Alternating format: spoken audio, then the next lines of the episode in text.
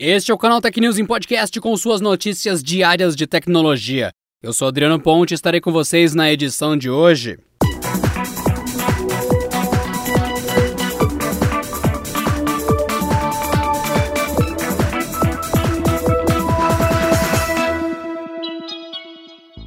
A Netflix está experimentando técnicas parecidas com as adotadas pelo TikTok para fazer seus usuários assistirem a mais conteúdos da plataforma. A empresa lançou, em caráter de testes para algumas regiões, o Fast Loads, uma aba no aplicativo mobile com vídeos curtos divertidos baseados em seus catálogos.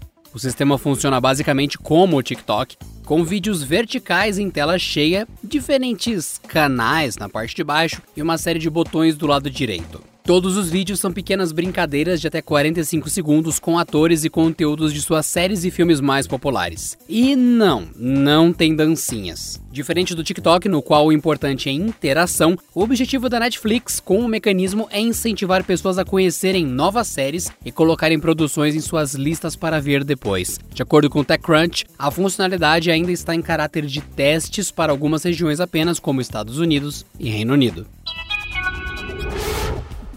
PayPal anunciou na última quinta-feira o lançamento de um novo serviço que permite a seus clientes comprar, manter e pagar com criptomoedas diretamente de sua conta na plataforma. A empresa sinalizou ainda os seus planos para aumentar significativamente a utilidade da criptomoeda, disponibilizando ela como fonte de pagamento para sua base de 26 milhões de comerciantes mundo afora. O novo recurso de criptomoedas do PayPal permitirá que o usuário realize operações de compra e venda a partir das moedas digitais mais populares do mercado, como Bitcoin, Ethereum, Bitcoin Cash e Litecoin. Tudo será feito diretamente na carteira digital do serviço. Além disso, para conscientizar os usuários a respeito do novo recurso, o PayPal fornecerá aos seus correntistas conteúdo educacional para ajudá-los a entender o ecossistema de criptomoedas. A nova funcionalidade de criptomoedas do PayPal está disponível inicialmente apenas nos Estados Unidos, mas a empresa planeja expandir os recursos e selecionar mercados internacionais já no primeiro semestre de 2021. Ainda de acordo com a companhia, não haverá taxas de serviço ao comprar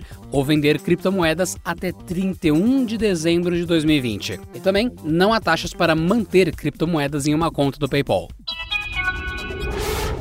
Mesmo com a chegada do Xbox Series X e o PlayStation 5, o Switch continua nas graças do público. A Nintendo bateu o recorde de vendas do console nos Estados Unidos em outubro, de acordo com os dados do NPD. Somadas as versões convencional e Lite, foram vendidas 735 mil unidades do console no mês. Pelo levantamento do NPD, isso significa um aumento de 136% em relação às vendas de 2019. O número é comparável ao do Wii, até hoje o maior lançamento em consoles da Nintendo. Em outubro de 2008, o antigo console vendeu 807 mil unidades. A Nintendo teve duas grandes vantagens em 2020. A primeira é a consequência do isolamento social que esquentou o mercado de videogames. E aliado a isso, ainda está o fato de que a Sony e a Microsoft estão no momento de transição de gerações.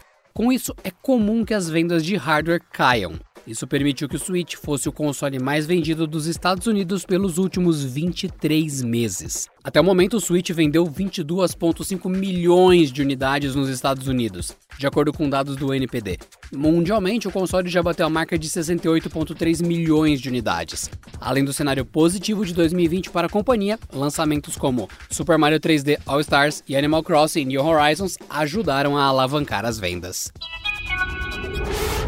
pensando em melhorar a adesão das skills da Alexa, a Amazon anunciou nessa semana que sua assistente está ficando ainda mais esperta. Agora ela vai proativamente começar a adivinhar o que o usuário quer ou precisa. Tudo com base no que eles procuram quando conversam com a assistente de voz no dia a dia.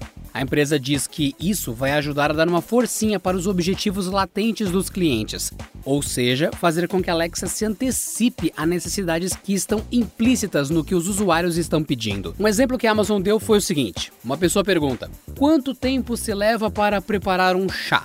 E a Alexa então responde: 5 minutos. Em seguida, já dizendo: Você gostaria que eu definisse um cronômetro de 5 minutos? Outro exemplo: o usuário pergunta sobre algum conhecimento histórico. Alexa responde, e assim que finaliza a fala, ela já emenda com: A propósito, posso pesquisar palestras sobre essa história no TED Talk Quer que eu faça isso? O recurso já começou a ser oferecido nos Estados Unidos em inglês e ainda sem previsão para ser adaptado para o português. O romance de ficção científica com aquele nome que deixa todo mundo em dúvida sobre como falar. A Ilha do Dr. Moreau ou A Ilha do Dr. Moreau.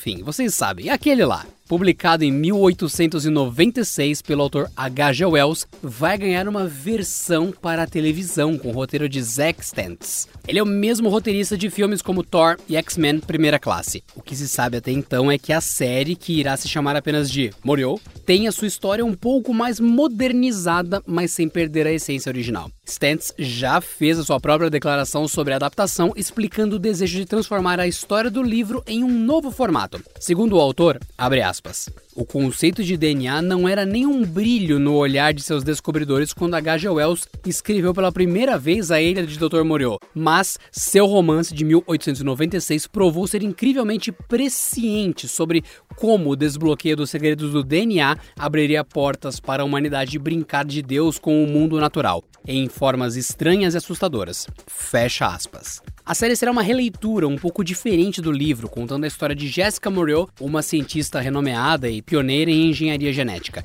Ela atrai a atenção de um financiador bilionário obstinado para fazer de tudo para explorar a evolução humana. Segundo o estúdio Gunpowder Sky, eles estão trabalhando junto ao roteirista para criar uma trama assustadora que se encaixe nos dias de hoje. Ainda não há mais informações sobre a produção da série e elenco, tampouco uma data de estreia. E para você que está ouvindo aqui o podcast, primeiramente, muito obrigado a todos que votaram no Canal Tech, porque a gente está no top 3 do prêmio IBEST, o maior prêmio de tecnologia da internet. Agora é só finalizar essa batalha. Acesse aí prêmioibest.com e vota nessa final no Canaltech. Confirma essa vitória pra gente. Bora, queridos e queridas ouvintes. Bora, dá essa força pro Canaltech. Muito obrigado por ter colocado a gente no top 3 e agora a gente conta com vocês para essa vitória, que só chegamos tão longe graças a vocês. Então, bora lá, prêmioibest.com e confirme essa vitória que vocês querem dar pra gente. Muito obrigado. E por hoje é só, pessoal. Nos vemos na próxima segunda-feira em mais uma edição do Canal News Podcast. Então, um ótimo final de semana, um bom descanso e até lá. Esse episódio contou com o roteiro de Rui Maciel, edição de Gustavo Roque e editoria-chefe de Camila Rinaldi.